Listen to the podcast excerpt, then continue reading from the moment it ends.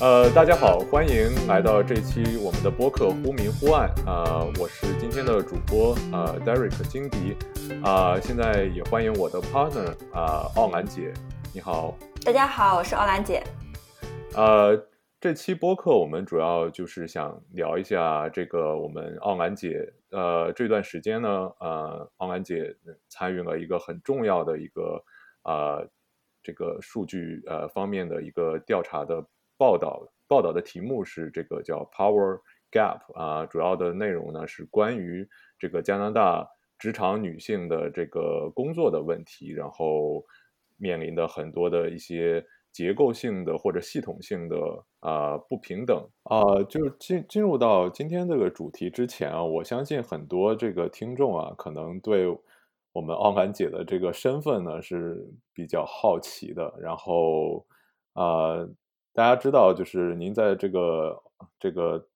加拿大这个媒体做数据记者，但是可能很多听众不并不知道你到底是在哪一家。今天其实就可以相当于揭秘一下，就是我们奥兰姐是在我们这个 Gobi and Mail 就加拿大的一家主流媒体这个环球邮报做这个数据记者啊、所以这个在我看来，就是我个人都对这个事情比较好奇，就是我在今呃探讨我们今天这个关于这个调查文章这个之前，我其实个人啊、更想就是让我们的奥兰姐谈一谈这个你是如何进入到这家媒体的，或者说为什么会做这样的一个选择，然后成为一个记者呢？其实华人在这边大家也知道是很少能成为这个主流媒体的记者，所以我们就啊、先聊一下这个你的个人的一个背景，所嗯以能给我们听众介绍一下你是啊、怎么样进入到这个行业，或者说你成长的环境是怎么样的？嗯，没有问题。这其实是一个个人选择和机遇的一个结合吧，我会说，嗯，就是我，嗯，我我我其实在，嗯本科的时候读的是新闻方面的专业，但是我在国内以及后面都没有在呃 newsroom 在新闻工作室里边工作过，而是去了金融机构，在金融机构，嗯嗯，嗯你说，对，我看到你这个是上海人是吧？嗯，是的。对，然后在上海读的高中，然后你本科首先是在那个上海财经大学读的，然后是呃学的这个应该是呃一个叫经济新闻经济新闻这个这个专业首先是也是跟这个记者或者新闻业是相关的一个系专业是吧？嗯，对，但是我会想说，国内或者是或者说我接触到的国内的新闻，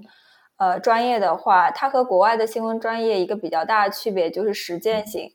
嗯，国外的就是嗯，我只我只了解那个呃美国和加拿大、欧美大学的情况，就是他们的校园的呃报纸或者是家校园的媒体是当地一个很强大的一个媒体主体。嗯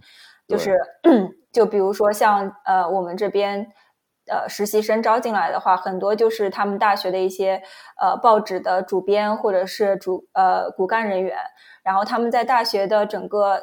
两年、三年、四年里边，已经经过了大量的实践，他们会深入到学校的一些呃议题的报道当中，会呃把社会上的一些，比如说我们这一次做了这么一个议题，然后里边大学就是一个很大的板块，他们就会呃，他们就会来联系我们，希望我们呃对他们大学的情况进行一些评论，然后会引用我们里边的一些数据，然后他们在自己会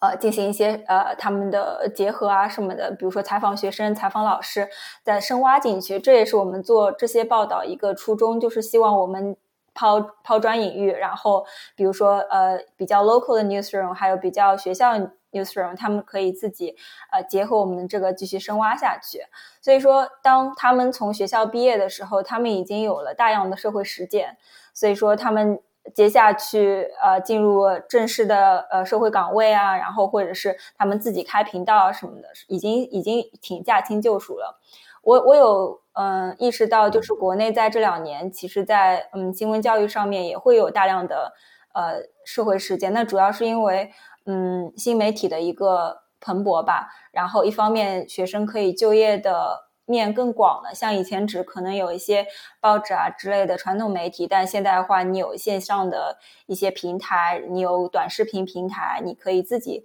呃，做做一些内容的创作，然后，嗯，传统媒体的话，他们也增加了很多新媒体频道，也会激发学生的兴趣，想要参与其中。所以说，当时我们并没有很好的这是一些选择的机会吧。所以说，现在的呃新闻学子的话，其实比我们当时的整个嗯机遇应该是一个更好的一个状态。我我是很好奇，你你当时这个高考，我相信你是在国内参加高考，然后这个进入到这个上海财经大学这个新闻专业，是你自己选择呢，还是说这个呃，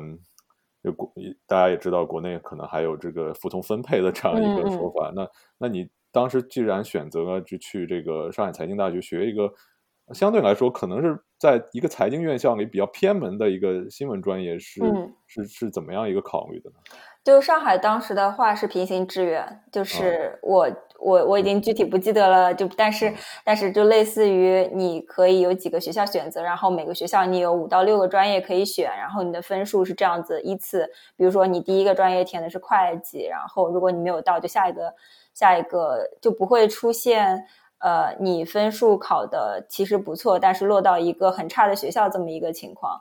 对，然后经济新闻不是我的。第一专业，因为因为它毕竟不是，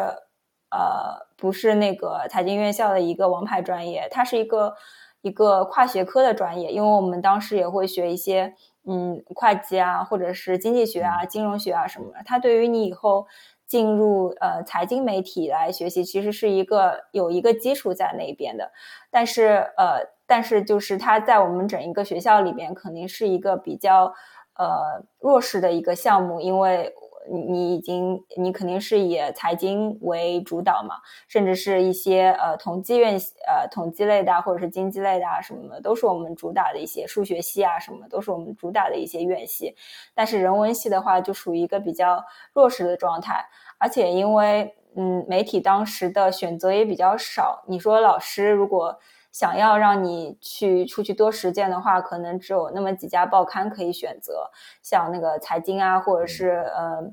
呃一些呃经济报道啊什么的，二十一世纪经济报道啊什么的。然后像现在我之后再回去访问学校的话，我们很多嗯。呃，师师师弟师妹啊，什么，他们就会去到呃进行呃研究生的学习，然后会进行一些跨跨学科的学习，或者是呃进到进到比如说央视的新媒体部门啊，或者是澎湃新闻的新媒体部门啊什么的。对，所以当时并不是我，但是我一直觉得我其实还蛮适合学新闻的。首先，我有比较强的好奇心，然后我还蛮喜欢去挖掘。背后的一些故事，然后愿意，呃，特别是听上去有一些八卦的，听上去有一些 有一些就是，哎，好像有一些，呃呃阴小阴谋在那边的这种，我会比较喜欢去呃挖掘一下，嗯，而且就是我本身对于呃文字类的还有视觉类的东西也比较敏感，然后所以说，如果以一种文字还有图像的方式把故事呈现给大家的话，对我来说会。会不会很像一个工作，会很像一个兴趣，所以说对。所以就我的理解就是说，你其实，在高中的时候毕业的时候，其实并没有把新闻专业作为你第一选择。然后啊，由于这个一些机缘巧合，然后进入到上海财经大学这个新闻专业，然后你就读了之后，反而就是觉得是很热爱这个这个学科或者这个专业，然后也把它最后作为自己职业选择的一个方向，是这样。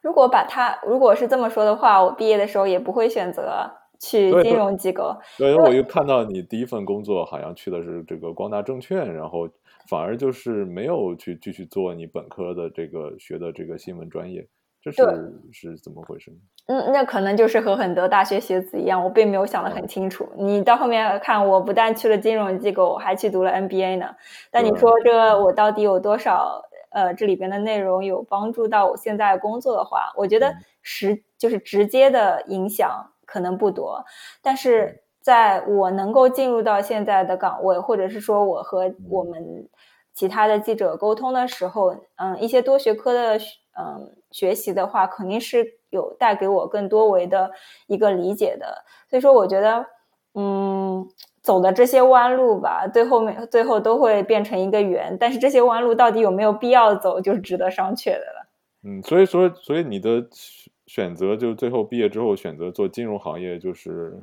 是为了就是迎合这个社会当时对一个呃主流的一个选择，就是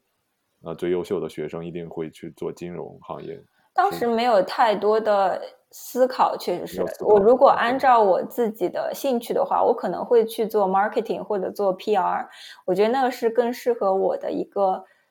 就是一个无脑选择的话，比如说纯喜欢来说，我觉得那是更适合我。就像当时我并没有选择新闻，但是新闻选择我的时候，我会觉得，哎，其实这是一个不违和的选择，因为就很自然而然发生。过四年的新闻专业的训练，您嗯。当时这这个就是我的想法是，就是毕业之后，你也没有把新闻专业呃作为第一选择，比如进入一家财经媒体，或者进入一家这个新媒体，或者进入到这个这种呃国有的媒体，就没有把这个作为选择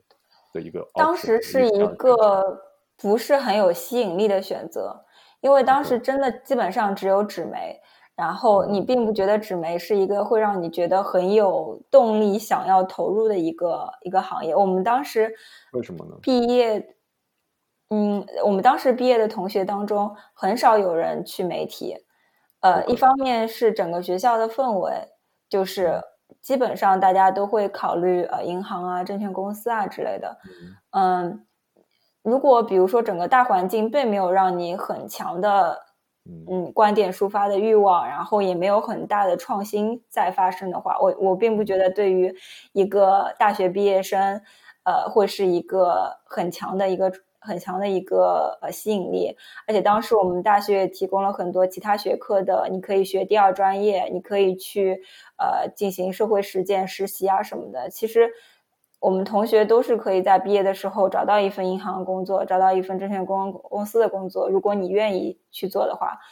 呃，所以我很欣慰，就是在几年之后回到大学的时候，我发现有很多学弟学妹，他们自愿的去投入到媒体的行业，因为整个社会给了他们更多的选择。如果你去，嗯，想象一下，你去 B 站以一个非常年轻人的方式来讲述财经新闻，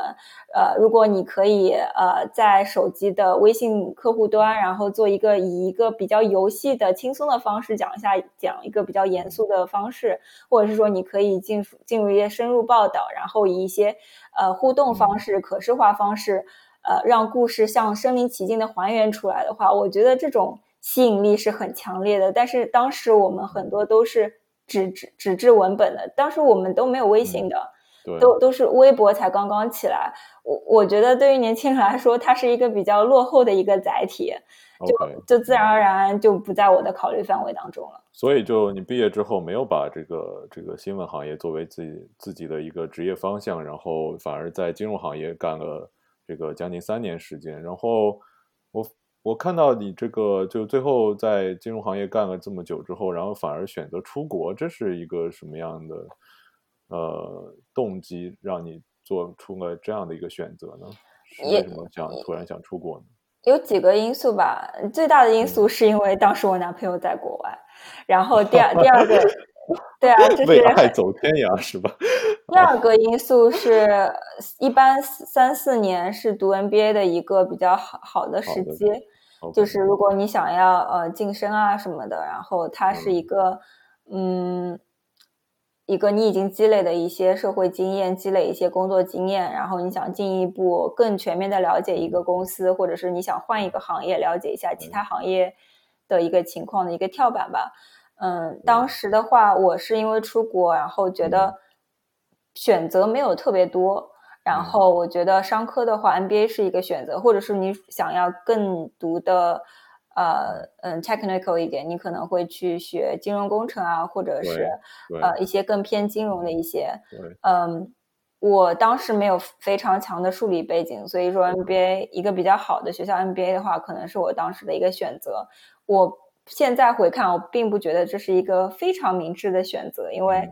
嗯嗯，首先我并没有想得非常清楚，我想要怎么样利用这个 MBA。我出来了之嗯后，嗯，想要找一份什么样的工作，然后这个是在我进入了学校之后才发现的一个问题，就是身边的，特别是很多当地的学生的话，他们因为这个 NBA 的投入是非常大的，所以说你会他们会非常清楚的想好，比如说我是想进入一个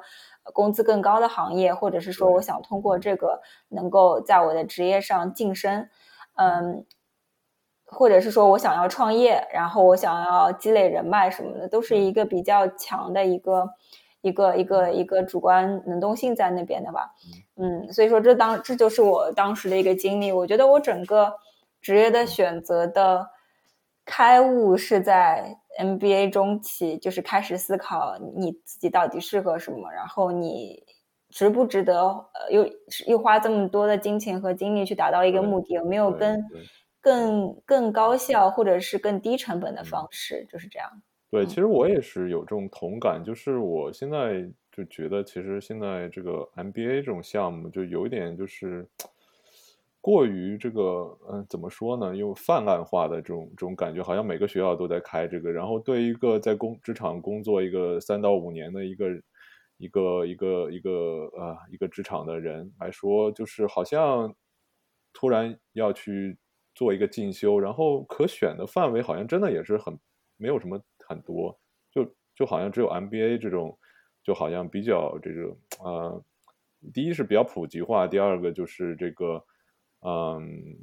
当你没有什么特别的职业职场的一个发展方向的时候，好像读一个 MBA 是。是一个万能药吗？对对，就感觉是个对你这个说的这个词用特别好，就是一个万能药，就好像你不管是做 marketing 还是做呃做做营销、做金融，还是做银行，还是做交易，然后你你想在职场进行个提升的话，就像数理的可能需要很强的背景，然后其他的项目有可能比较这个需要很多的学术背景，然后反而是 MBA 是一个好像可以涵盖。几乎所有方面的一个一个专业，然后大家就都会去读一个，所以你当时就是抱着这种心态，就所以去选择了这个在来多大读了一个这个 MBA 工商管理硕士，当然也是为了这个你的这男朋友，然后为爱走天涯，所以做了这样选择，是吧？对，我觉得很多东很多很多当时的选择其实并没有想得很清楚的，但是回看能够给我一些什么样的收获的话，就 NBA 相对于其他的一些学科，比如说你想要学习呃数据分析，你想要学习呃 design thinking，就是一些产品的设计的理念的话，其实你并不需要。真的去上一个 MBA，现在有很多的一些网上课程，然后或者是有一些专业设呃设计类的课程，就专于专门针对这一个小范围的嗯技能的话，我觉得他们是更有效的，也能更能够呃帮助你进入到一个一个一个社区当中，认识到相类似的人。我觉得这是一个一种更有效的一种嗯职业职能呃职能提升呃技能提升的一个方式吧。但是 NBA 它是一个整体的提升，就是它是从眼界上面、你的社交能力上面，嗯，以及你整个校友圈，然后给你的一个。但是你说，嗯，它的回报有多少？我觉得真的是因人而异。有些人的话可以把这个资源用的特别好，比如说他需要去创业，然后你想你需要进入的。是一个，比如说你去斯坦，你想去创业，去去去硅谷，然后你如果能够进入斯坦福的话，是肯定是有很大的加成的。呃，那比如说你想要去 consulting 的话，去一个 consulting 比较呃比较强的学校的话，肯定是对你有一个加成的。嗯，他他有时候的回报是一个更加长期的，呃一一一个这么一个回报。嗯，所以说。呃，我觉得对于 NBA 的价值的话，真的是一个非常个人的一个感觉，仁者见仁，智者见智的一个过程。对对，它肯定是现在有一点。越来越水分在那边的，我刚才一直没敢用这个词。对，因为因为我觉得，我觉得他很多人嗯，并不需要里边，并不需要里边的技能，就是很多很多人进入我们这个专业的时候，你你学的是什么呢？学的是统计、会计、金融、negotiation。很多其实，在本科教育里边，大家都学过了。很多人并不需要这些基础教育，它可能是一个很好的方式把你融合起来。但是，我觉得更好的是一种软实力的提升。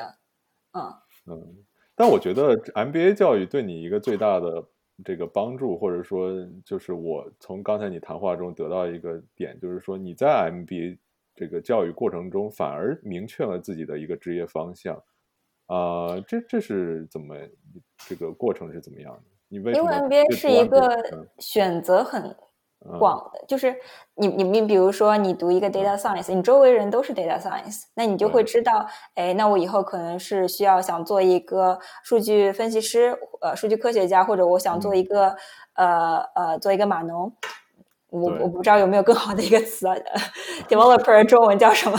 然后呃呃，但是但是你进入 NBA 之后，大家的背景五花八门，有的人可能以前是军人。有的人可能是呃呃，就是银行出来的、consulting 出来的，或者是就是一些呃非政府盈利、非非盈利机构出来什么，大家都背景，你会觉得不太知道自己该往哪个方向走，就是会反反反过来逼迫你想一想，你到底是什么样的人。如果你是。随着大流，你想要金，你想要呃金融也想抓，你想要咨询也想抓的话，你肯定就会四分五裂的。所以你就得想清楚自己的优势在哪里，然后你怎么样和人家竞争，以及长远来看，什么什么样的工作是适合你的？你是想赚钱呢，还是你想开心呢，还是你想要？呃，进入某一个群体里边，然后这样，所以说就会倒逼着我当时在思考金融是不是我想要选择的一个未来的路，呃，以及我如果我想要进入适合的呃呃专业或者是职业的话，我我缺失的是什么？这渐渐成为了我的一个思维方式，就是我会我会想象一下。在三五年里边，我想要达成一个什么，或者是我想要学习什么，然后再思考当中缺的是什么。我是需要去认识人，还是我是需需要，嗯，学习一个课程，呃，还是说我需要自己静下心来干点什么事情，嗯，然后我就是把它会付诸实践。所以我觉得我学到的是更多是一个思维方式。所以你思考的结果就是你觉得你自己并不喜欢，或者说不适合做金融，然后反而。转向了这个呃媒体记者这个行业，这个过程是怎么样有这样的变化呢？嗯，其实是回归到你本科的这个专业，这个其实是一个晚上事情吗？是有一天晚上的醍醐灌顶。嗯，对，就是他没有一个，对他没有一个具，他他有对我来说是有一个就具体的时刻的，就是当时这么一个想法进入我的脑子里边。那当然，它怎么样子实现的话，是我后面又做了很多的呃功课。然后，因为媒体在 NBA 里面是一个小众的不能再小众的。对对对。我们我们我们嗯，我们就有很多人是从嗯记者去读 NBA，然后进入其他行业，这个是有的，而且这个是很有优势的。嗯。因为你是一个非常小众的一个群体，然后你的技能也是非常独特的。对。但是反过来走的话。就很少，所以说学校对于你进入这个行业，就不只是媒体，你你比如说要进入娱乐业啊，什么都是一个非常小众的一个，所以学校没有很多的支持的。对我都在怀疑，一个商学院里面会有新闻专业吗？或者新闻专业的课程吗？很少，然后是有这么样子，比如说学校的一些团体。然后他们会以一个泛娱乐或者是泛泛媒体的概念，我觉得在一些欧美的，就是美国的院校，可能人数多一点会更多。但是我们的院校是非常倾金融倾向或者是就是咨询倾向的，所以说呃，或者是还有一小部甚至是 marketing 或者是人力资源都是一个很小众的一个细分。所以说你更不要说到了媒体啊什么，很多人可能就把它当成一个。嗯，兴趣的一个一个挖掘吧。但是你说要给了我多少在职业发展上面的支持，那真的基本上是我一个人我自己自己嗯挖出一条路来的这么一种感觉。那我觉得那那那个晚上你顿悟的那个 晚上是很重要的。如果从今天的视角来看的话。对，不是说什么人生中的重要选择，什么你都什么，这这这，你你回看都是很重要的，但是发生的时候都悄无声息啊。对啊，是很平常的一天，但实际上那天过后之后，你的人生的路可能都是对发生了很大的变化。对，就是对我来说，那确实是一个挺大的人生变化。在这个之后，我就开始。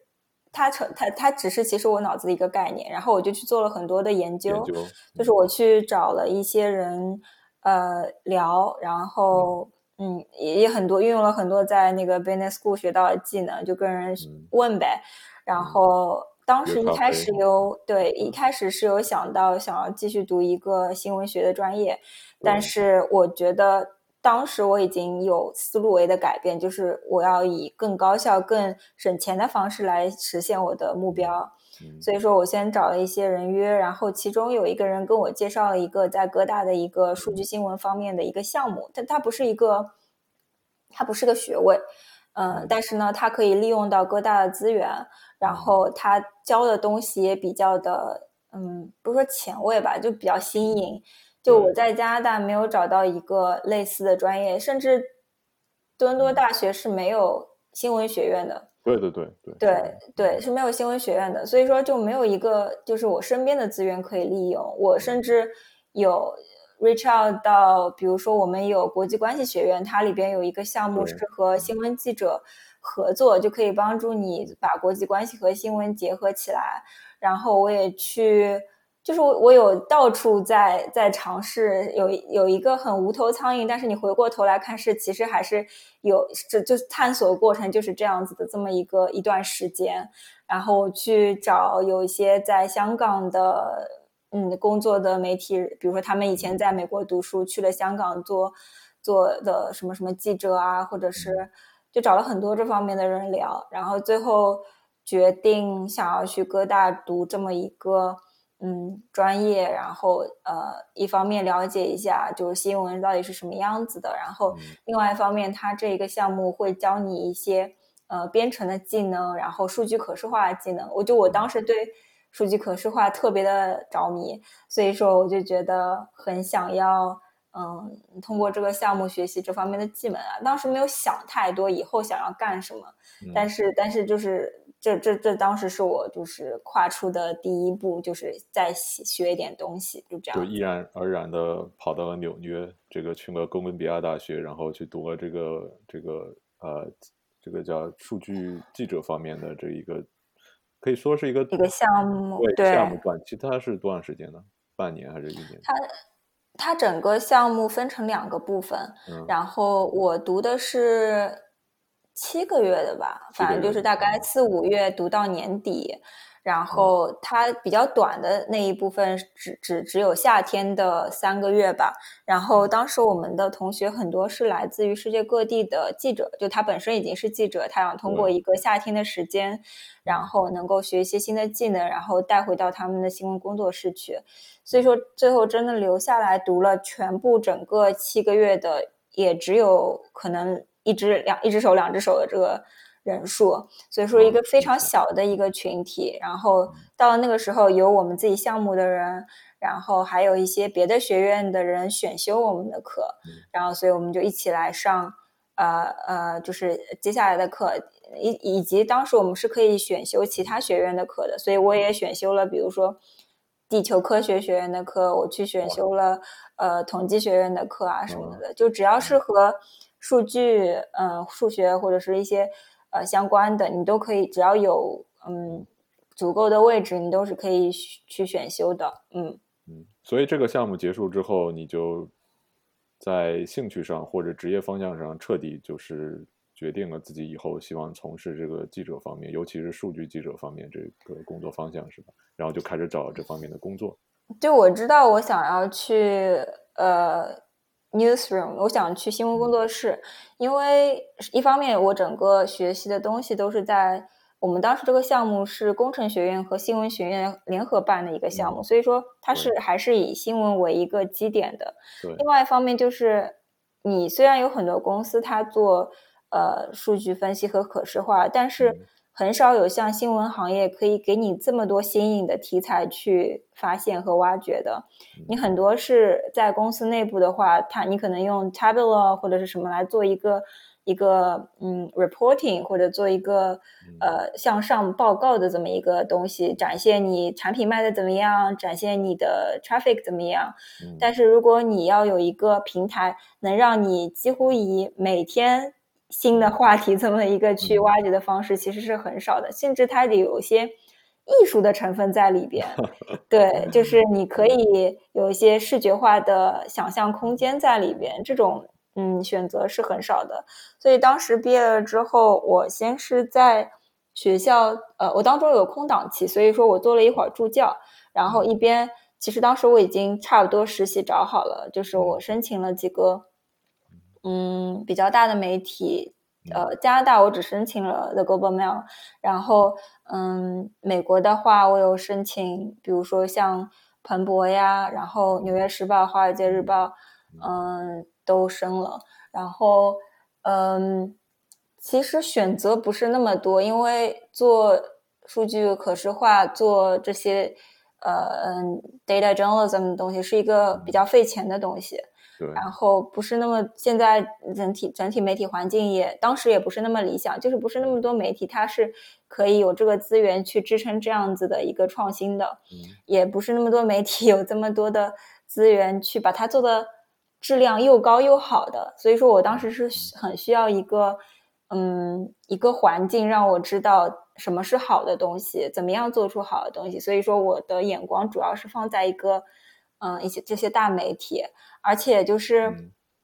当时我我作为一个国际学生也有身份的问题，小媒体是不会给你这些呃身份的这个 visa 的申请啊什么什么的，所以说就逼不得已的。对，尤其当时还是川普在台上，这个 H1B 这个签证应该也不太好办。嗯，对，反正就是整体的变化，你需要思考的非常的长远。这也是为什么我当时选择回到加拿大的原因。就是在美国的话，我拿到了 offer，但是我。我以后是我我我是需要和呃家人两地分居吗？然后我是需要去抽 H1B 吗？嗯，这这都是一个你可能就是要以五年十年来思考的一个方向问题。对，所以说当时加拿大加就是 The Global Mail 在国际上面嗯也做的不错。我记得我在当时 这个这个还挺巧的，就是当时嗯。我参加了一个行业会议，然后当时我们得的最大的国际大奖，就是我们这个项，我我们公司的当时叫 unfounded，就是无迹可无据可依这么一个，然后就是我现在合作这个记者做的，所以说就当时给我的印象就很深刻，就是在美国的行业会议上拿最大奖的是一家加拿大媒体，那我觉得是一个比较大的认可。嗯，对，所以我对他们的东西还是很很比较比较喜欢的。嗯，那这个我知我知道，就是在加拿大呃，尤其主流媒体，然后你作为一个这个亚裔背景，尤其又是一个这个呃，不仅仅是少数族裔，又是一个留学生身份这样的一个一个一个职场的，可以说在媒体行业是个新人吧，或者说初出茅庐，然后是。怎么样能进入到这样一家主流媒体去工作呢？在找工作的过程中，这很顺利吗？还是说也遇到很多很辛苦的事情？嗯嗯，对，就像我前面说，这个是个人选择和机遇啊，机遇的它那个部分就来了。就是我我当时申请的几家大媒体，就最起码我都有拿到面试。嗯，呃，这个里边一方面是因为我个人的。背景比较独特，就你商学院对吧？我当时在嗯参加行业会议的时候，Wall Street Journal 的嗯部门负责人就对于我的 MBA 身份非常的感兴趣，因为他们如果能做视觉的东西，能做呃 data 的东西的人，他可能并不懂商业，和记者交流起来的话，可能就是需要有一个磨合的过程。但如果你从嗯，你的商科背景出来的话，其实是有一个优势在那边的。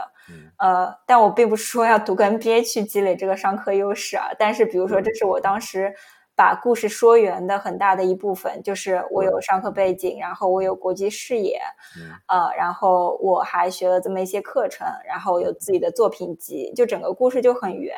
听上去就像是他们要要的这种人。然后这个故事我也售卖给了其他的几家媒体，对吧？对，像像像彭像彭博这个呃这么一个嗯。就是商商科商业倾向的一个媒体，他也是很喜欢我当时的背景的，呃，然后像《纽约时报》的话，它还不太一样，《纽约时报》它是一个，嗯，其实更加嗯受众会更加广一点，而且他很喜欢做一些更加嗯创意类的东西。就他做很多日常的，比如说你巴黎圣母院。呃嗯，着火啦！他们会第一时间以三 D 的方式做，但他们也很喜欢一些小巧思的东西。就所以说，他他们是像彭博和嗯纽约时报都是喜欢招一些有创意型的人才的。对，嗯，对，艺术院校的人他们也很喜欢。然后像我进入的 The Global Mail 的话，当时也是机缘巧合，在行业会议上面。嗯，就是遇到了我现在的这，这也是因为我当时做了功课，我知道我们的那个部门负责人是谁。然后当我在 Twitter 上面看到他在呃推这个行业会议的时候，我就哦他也在现场，然后我就去马上去制造偶遇，然后 被人来的是吗？对，就是在一个几几百人的现场，然后就是找到了他，然后看哎名牌是他的名字，就上去跟他自我介绍，应用了一些在。呃，商学院学到的，对对对，然后提前我提前准备了，呃，就是我的简历，我提前准备了名片，然后名片上面有我的呃那个 portfolio，就是我的作品集，所以说当时给他留下了一个比较深刻的印象。所以在其实整个过程，你想象一下，我从四五月进入一个全新的行业，全新的一个，在十二月的时候，我已经。在找实习了，其实是一个很速成的一个，呃，一个一个概念。所以说，嗯，当时 NBA 给我的一些，呃，训练也好，然后一个一个比较快的适应能力，其实都有给我一些帮助。嗯。所以你通过这个在行业会议中，这个，呃，遇到就是相当于这个有预谋的这个去结识你的老板，然后然后去。跟他认识了，然后把你的这个简历和一些信息交给他，然后他最后就会又联系你了，或者说最后他怎么又又又决定要招你呢？对我，我当时几个大媒体申请的都是呃夏暑期的实习项目，因为你一个刚毕业的学生进进入社招项目的话还是比较困难的，然后暑期的实习项目的话，呃就可以嗯以一个嗯。一一个方式吧，进入这个媒体当中。然后他的在加拿大媒体的一个问题就是，他每年招的人非常少。我们当时的呃整一个暑期项目是招十个人，然后其中有一半呃三分之一的人是去做记者的，就是你要去做报道的。然后三然后还有几个人是还有几个人是做 programming，就是类似于我们的呃。不是，就是类似于我当时也非常困惑，这到底是做什么？就是类似于你的版面上面什么是要推的，你嗯，对对对，这些是要人工操作的。然后就听上去，哎，你只是把那个新闻推到页面上，但是你对于正在发生什么，什么是重要的，要有很敏锐的一个判断。所以说，就首页上面推什么，你怎么跟社交媒体的人合作，然后你怎么跟记者。聊这种都是这这是一方面，然后还有包括嗯编辑那边 editing 那边也会招几个人，所以最后落到我们的部门就是主要做 visual 和 data 的部门只有一个人，而且我们每年的招什么样的人是不定的，就比如说今年可能有特别优秀的呃照片方面的，就会可能招一个 photo editor。然后有嗯 video 方面的就会招 video，然后那一年的话，我老板是招了我，然后我也不知道是当时正好想招一个和数据和 visual 有关的人呢，还是就是觉得哦，当时我的特质比较突出，所以说就就当时拿到了这么一个机会，嗯。所以就你通过这个做实习的校园实习的这个阶这个这个过程，然后进入到这我们的这个。Global and Mail，然后，然后最后就拿到了正式的工作，是吧？这对正式的工作，嗯，媒体行业又是一个，就是我从实习结束到正式的拿到工作当中，应该有隔了好几个月，就当中会有一个呃，不不不断的拿到呃桥梁的一个 contract，然后就加拿大，嗯，就是他的工作有这么一个，就是你拿 contract 不能超过两年。所以说很对对对，合同不能拿两年。所以说我们有一些呃，最后没有留有没有留下来的同事啊什么，他可能拿两年的合同之后出去待一段时间或者工作一会儿再回来，哦，才能符合相关的规定。所以说当时我有这么一个压力在那边，就是能不能拿到呃一个全职的 offer，因为嗯不是很容易的一件事情。我们有很多同事就是到了一定时间就不得不离开，呃也是因为没有能够拿到这么一个 offer 的原因。嗯，所以当时我老板也有很努力的帮我争取，我自己也在实习期的中后期做出了一些呃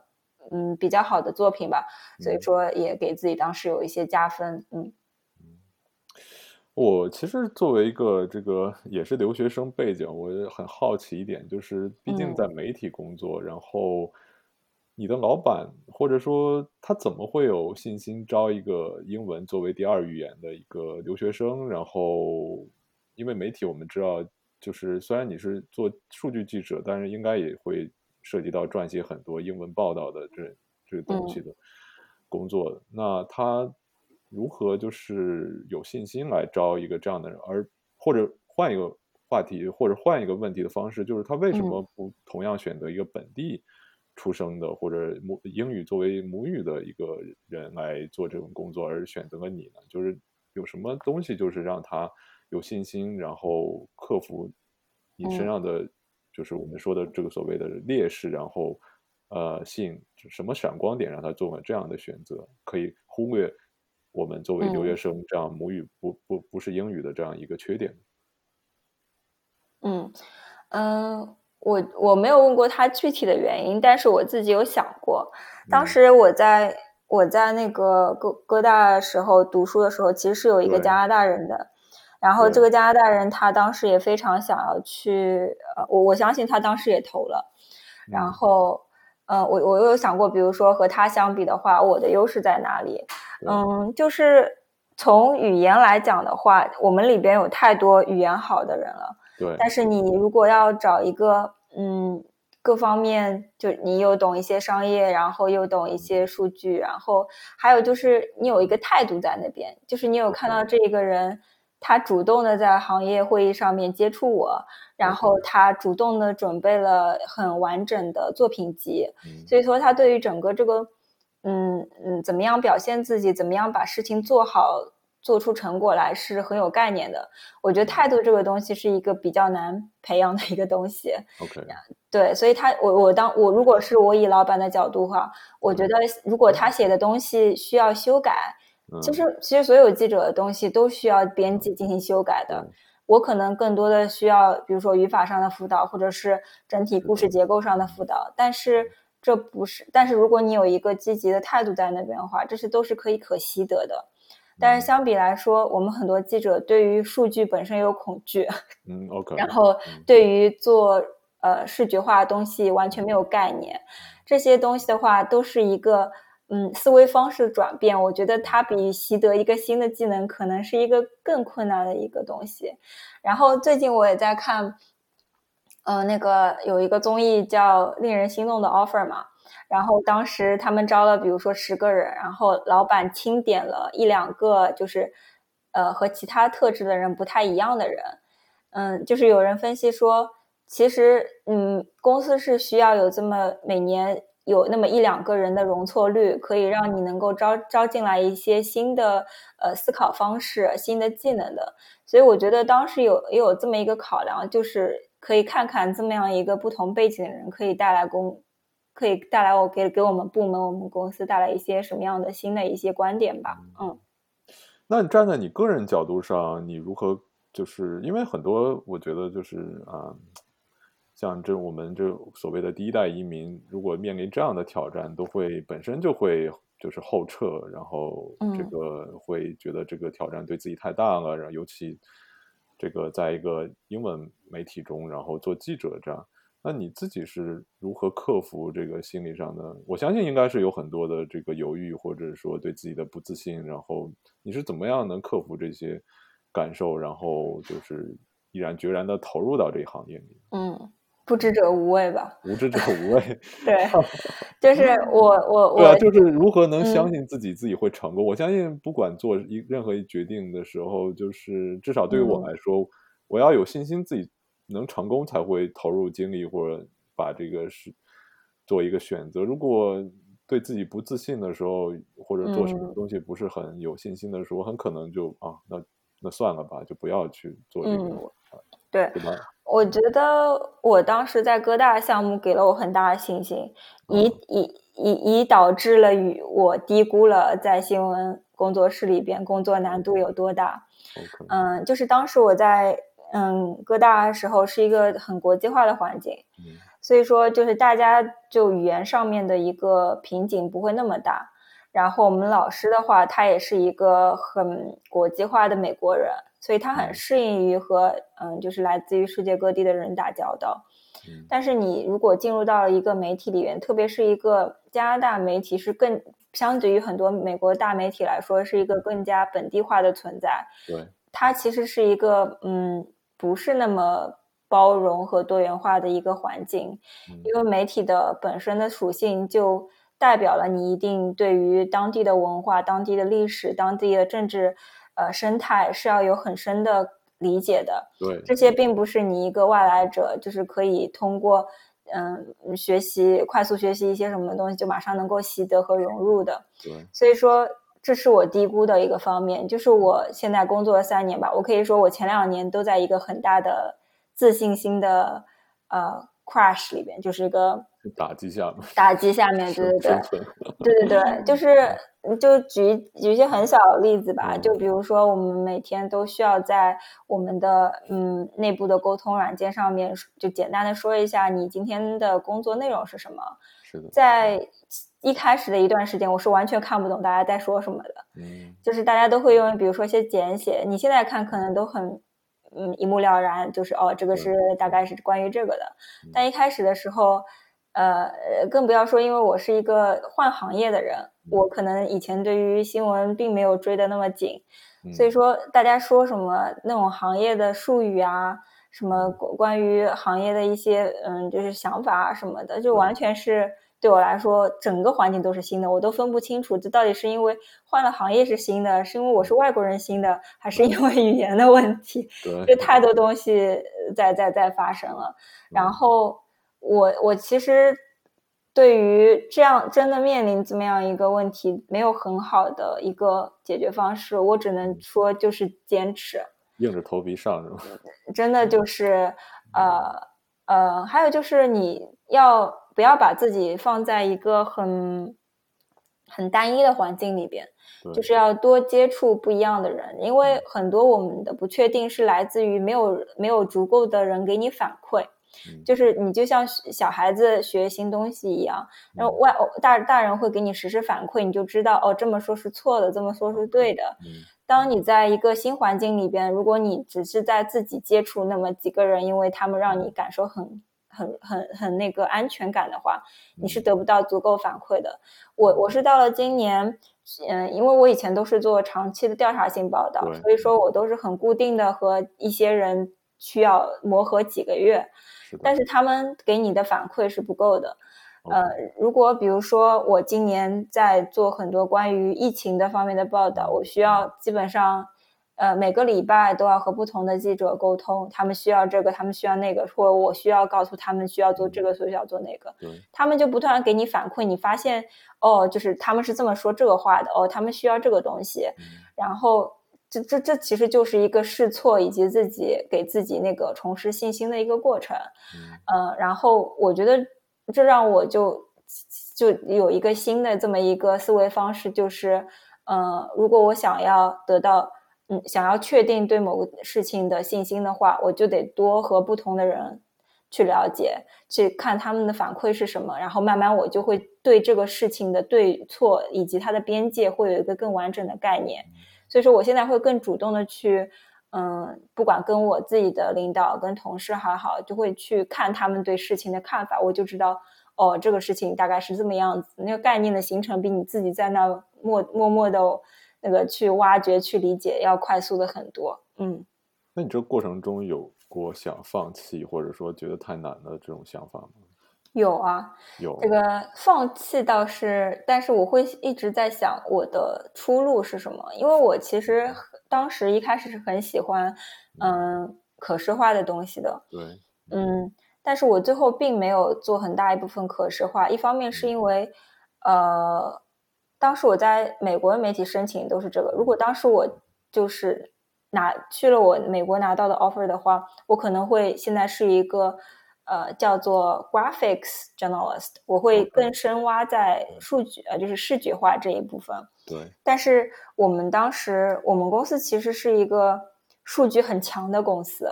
就是呃不是数据啊，就是视觉很强的公司。我们有很强的 graphics designer，我们有很强的 developer，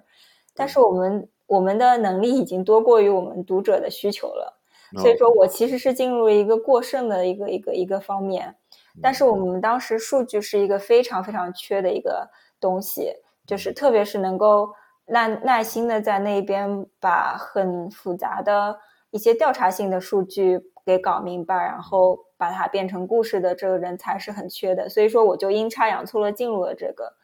呃，这么一个领域。然后我比较感恩这样子的转变，是因为呃，数呃，比如说 graphics 是我自己很喜欢，其实我是可以进一步探索的。但是数据其实是更接近故事的，而故事是新闻的核心。就不管你其他东西做的在嗯在。花里胡哨啊，或者是更加利于大家理解，但是你要理解的东西的本身还是故事，所以说数据其实是能够帮助嗯大家挖掘出很不同的视角和故事的。然后它也是我其实更不喜欢的一个部分。然后我的工作逼着我去嗯强化了这一个部分，呃，比如说我拿到了一我以前在新闻学院的时候学的是 Python，然后我后来因为另外一个项目不得不去学 R。所以说，就逼着我去学了一些新的技能和不同的人去合作，嗯，所以说，呃，对，这就是一个一个一个挖掘和探索的过程吧，我会说，嗯。那我还有一个问题啊，就是作为一个少数族裔，然后又是一个英语作为第二语言的一个记者，嗯，那在一个加拿大这样的一个。可以说传统的主流媒体中，那未来的职业发展的方向是什么地方呢？那职业天花板，我在我看来可能非常非常低啊，比这个银行可能还要低低很多。就你对你未来这种是怎么想的？对一个职业上，我我我其实这个还没有想很清楚。然后我觉得，我觉得我像是一个开辟者一样，因为因为我没有一个人可以看到，就没。就在你们公司，现在就跟你一样做记者的亚呃，或者大陆背景的这个中国人，还有其他的吗？有一位在我们的温哥华的 bureau，然后其他的话就很少，因为就像我前面说，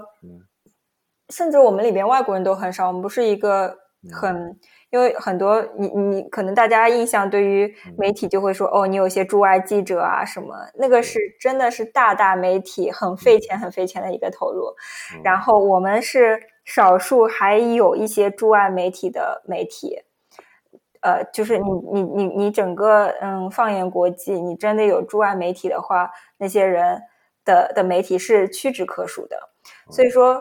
所以说，我们整体的里边的环境是不是那么国际化的？我并没有一个一个少数族裔的人，甚至很少有女性，我是可以在我们的呃嗯上面的团队里边看到的，就不是说中层，就是真的很高层。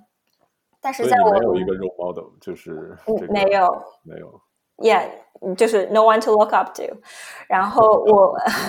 就是我们在其他的部门，比如说像 IT 部门啊、marketing 部门的话，可能会有一些做的还上面一点的人。但是我会说，玻璃天花板是就 这就像我的这个嗯媒体行业都已经不是玻璃天花板，我都觉得有点水泥天花板。贴地飞行是吧？对，但是但是好处是什么？就是你真的特别独特。就是我不管做什么都是不一样的，所以说，嗯，在这个项目，就我最近做的这个项目里边，其实，嗯，为什么我能够被看到？一方面是我这我花了很多时间在上面，我整个人很坚韧；，另外一方面就是我我的整个的存在就是一个很不一样的存在。这这也激发了我，就是比如说我们需要出去对项目做一些宣传啊什么的。我也会答应下来，因为我希望可以让人家看到一个不一样的面孔，可以看到有一个人讲着并不是那么标准的英文的人来解释他们的项目。就是我，我其实还是以一个，嗯，大家。的 stereotype 就是，比如说我们的外来的话会做比较偏 technical 的东西，我其实也还是在做偏 technical 的东西，因为你真的让我去写纯文本的东西的话，门槛真的还是比较高。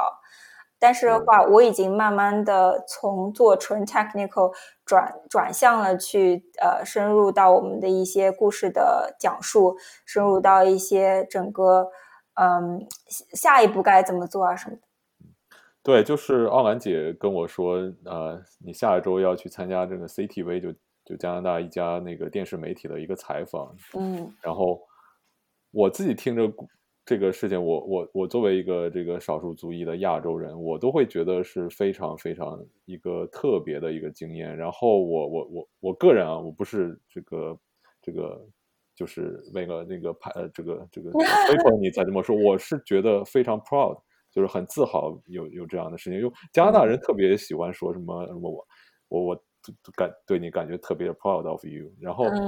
我我以前每次听这种话，我会觉得啊，这个有点假，有点 虚伪啊，什么对对对对什么成这个这就 proud。但我你跟我说这个，我真的觉得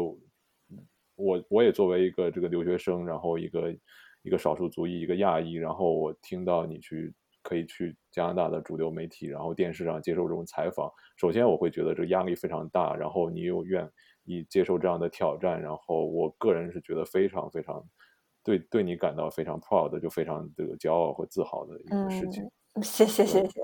这我觉得这也是我前面说到，就是因为我足够特别，然后当公司看到你愿意去做这个事情的时候，他们其实也觉得是一个。嗯，从公司层面来说，是一个很独特的一个视角，是一个让公司显得。就不是说他们说利用我吧，但是是他们公他们也其实是希望展现自己很多元化的一面的，因为我是存在在他们公司里面，但是并没有人愿意站出来表现出来。哎，我们招了这么样一个不同人，我们在用数据来来来讲话。其实他们也是希望，就我自从做了第一个嗯 Facebook 的直播之后，然后公司 marketing 的人就有。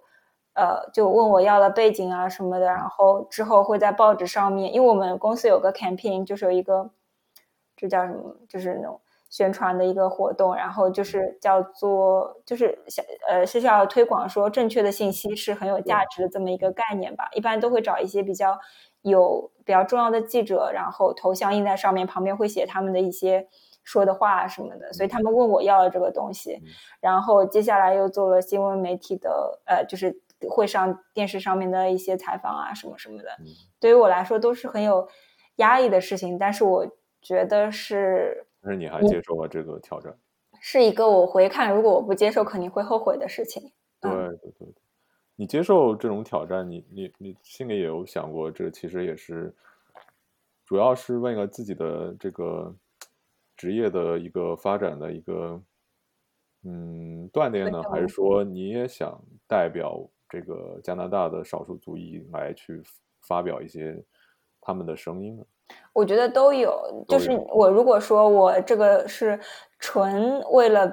其他群体的话，肯定不。但是我觉得其实那是比较少的一部分，因为我觉得如果我不做这件事情，对我的职业发展不会有特别大的影响。OK。对，但是我其实平时比如说看到在嗯。什么采访里啊，或者是我看到某个呃，就是少数族裔或者是呃外来移民能够在某一个行业有突出表现的话，自己也会受到激励。我不知道有多少人，比如说会看到我在这个电视上面出现。嗯，其实这事情还没发生，万一没发生就惨。对对，我们这个广告先打出去，如果没发生，这段就剪掉就好了。对对对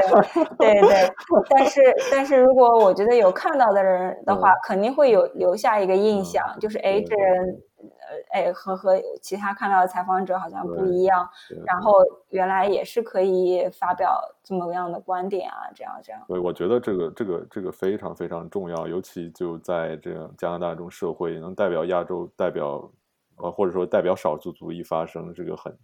尤其代表这个我们一样背景的人，可能大家都是这个这个留学生，听我们的节目的很多听众可能也是留学生，就是一个留学生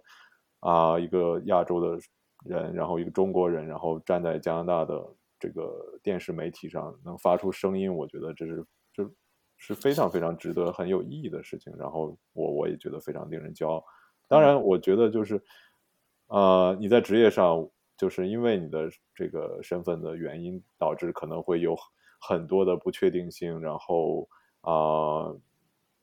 这个玻璃天花板甚至都是非常低的，然后你甚至是整个行业的一个探索者这样角色。但是同时，与此同时，因为你这样的一个身份，反而也会给你带来一些非常特别的机会，然后代表啊你这样身份的人可以去发出一些声音，对吧？不会像啊这个埋没在芸芸。众生之中，对对，嗯，而且因为我之前对，就我之前做过职业转化，然后你换过国家，换过行业，所以我不是很害怕，就是学新的东西，或者是说，因为我现在已经看到我以前学过的东西，就成为一个，就化成了一个语言，成为了整个的一个 skill package。然后我其实，比如说。我的现在的数据的东西，我可以延伸去做，呃，比如说产品方面的东西，就又又懂，嗯，编辑部的东西，又懂编辑部产品的人又是少的。我也可以去做，比如说和国际方面或者是少数族裔方面有关的东西。其实这是利更利用我背景的。然后你又懂编辑部，又有懂这怎么怎么样子 reach out 到少数族裔群体的。呃，又是少的，所以说我我觉得，嗯，我虽然不是很确定，比如说未来具体往哪个方向走，但是我会比我当时刚刚进入的时候的思路会打开很多，我会觉得我是可以哦，快速习得这个东西，去往这个方向走，我也可以有这么一个方向，而不是我只是拘泥于啊，比如说呃，data journalism 这么一小块天地里边，嗯。所以我觉得特别有意思，就是你高考，然后第一专业选择不是，并不是新闻专业，当然因为机缘巧合原因，然后平行志愿的原因读了新闻专业，然后中间然后又做了这个金融，然后读了 MBA，然后在 MBA 中，然后有一天晚上又又顿悟了，然后又反而又回到了新闻专业，然后又进入加拿大的一个媒体，然后作为一个少数族裔的一个这个这个这个这个角色的一个记者，然后又获得很多很多。这个机会，然后又可以代表我们这样的群体来发声，然后这真的就相当于一个缘，就是从开始就是莫名其妙的进入到这么样一个专业，然后最后没有选择它，然后又回到了这个行业，然后又成为了这样行业的一个比较有代表性、一个特色的一个人物，然后就感觉就这一个缘就从开始到结尾就 完美的给画上了。嗯嗯。对对对，所所以在这个部分中，就我最后一个问题就是你你总结来说，你有什么就是对我们听众从个人的这种这这样的一个圆形的这个过程中，我相信它虽然是个圆，但是这个圆应该是起伏不定的，就是面临很多高高低低低的，有高潮的时刻，有低潮的时刻，有有这个比较平淡的一个呃的时刻，就是嗯，经历这么多。啊，总结一下有什么可以跟大家分享的一个总体性的这个经验，或者说想说的呢？嗯，我觉得我会讲的比较的泛吧，就是我觉得需要有两个东西，一个就是要有目标，还有就是要有执行力。嗯，而且目标要定的长远一点。我记得之前看过一本书，就是你当把目标定的比较小的时候，你看到的都是荆棘，都是困难。当你把目标定的比较远的时候，那些困难和目标相比的话，就变得很小了。所以你以这个目标为为呃为基准的话，你就比较有动力去目标靠近。就是我当时我记得我在网上面给自己写过，我要成我要去华尔街日报当记者。然后当时我在在 NBA 还在读中期的时候，这个其实在当时是一个很不靠谱。完全不着边际的一个目标，呃，然后，但是我把它定在那边，然后，呃，我其实，在几个月的时间就达成了这个目标，因为就它其实是一个很长远的一个目标。我首先需要做 research，我需要和人家聊，然后我是需要读这个东西，我需要去，呃，我需要去呃认识里边的人，所以我参加了一系列的东西去接近这个目标。嗯，然后到最后，当我在行业会议上面碰到 Wall Street Journal 的那个。呃，部门负责人，然后他对我背景印象很深刻，然后他发短信跟我说，晚上我们那个晚宴，你直接坐到我旁边，我们聊一下。啊，就那个时候，我会觉得你我当时制定的那一个目标，就真的就会实现。所以说我我我现在并不是很清楚未来的目标定在哪里，但是因为我有过这么一次成功或者是实现的经验，我就会知道，你只要嗯不断的往目标靠近的话，你只要。嗯，有在往他那个、那个、那个方向努力的话，他他真的就会实现的。然后还有一个就是执行力，就是你目标在那一边，但是你每天如果都是在在担心能不能实现，担心路上会碰到问题的话，那你永远就不会，那你永远可能都是在嗯就在烦恼当中。但是很多烦恼，它就是在你做完了这件事情或开始做之后，它自然而然就消失了。然后到这一天结束的时候，你就发现，哦，我就进步了一点点。然后你每天可能可可以看到的、可以量化的进步，其实是非常小的。但是你把我我们都其实经常会低估时间的力量，就是我们会高估一天可以完成的量，几天可以完成量，但我们低估了三个月。一年两年可以达达成的量，所以说我时时的会想过，比如说五年之内、十年之内，我想要成为什么样的人，然后反推我现在需要做的是什么，然后去努力的执行就好了。嗯，好的，谢谢奥兰姐非常有启发性的建议。那么今天的节目主要是奥兰姐和我们分享了她在加拿大媒体工作中这一路走来的心路历程。那么下一期节目呢？我将和奥兰姐一起讨论她所参与的这篇关于加拿大女性工作问题的这篇深度调查文章中。那么，感兴趣的听众欢迎继续收听我们的节目。大家可以在喜马拉雅上搜索“忽明忽暗”订阅我们的节目，也可以在泛用型客户端小宇宙 Podcast、Spotify 上搜索“忽明忽暗 ”，Wrinkle Your Brain 来订阅收听我们的节目。那么这期节目就到此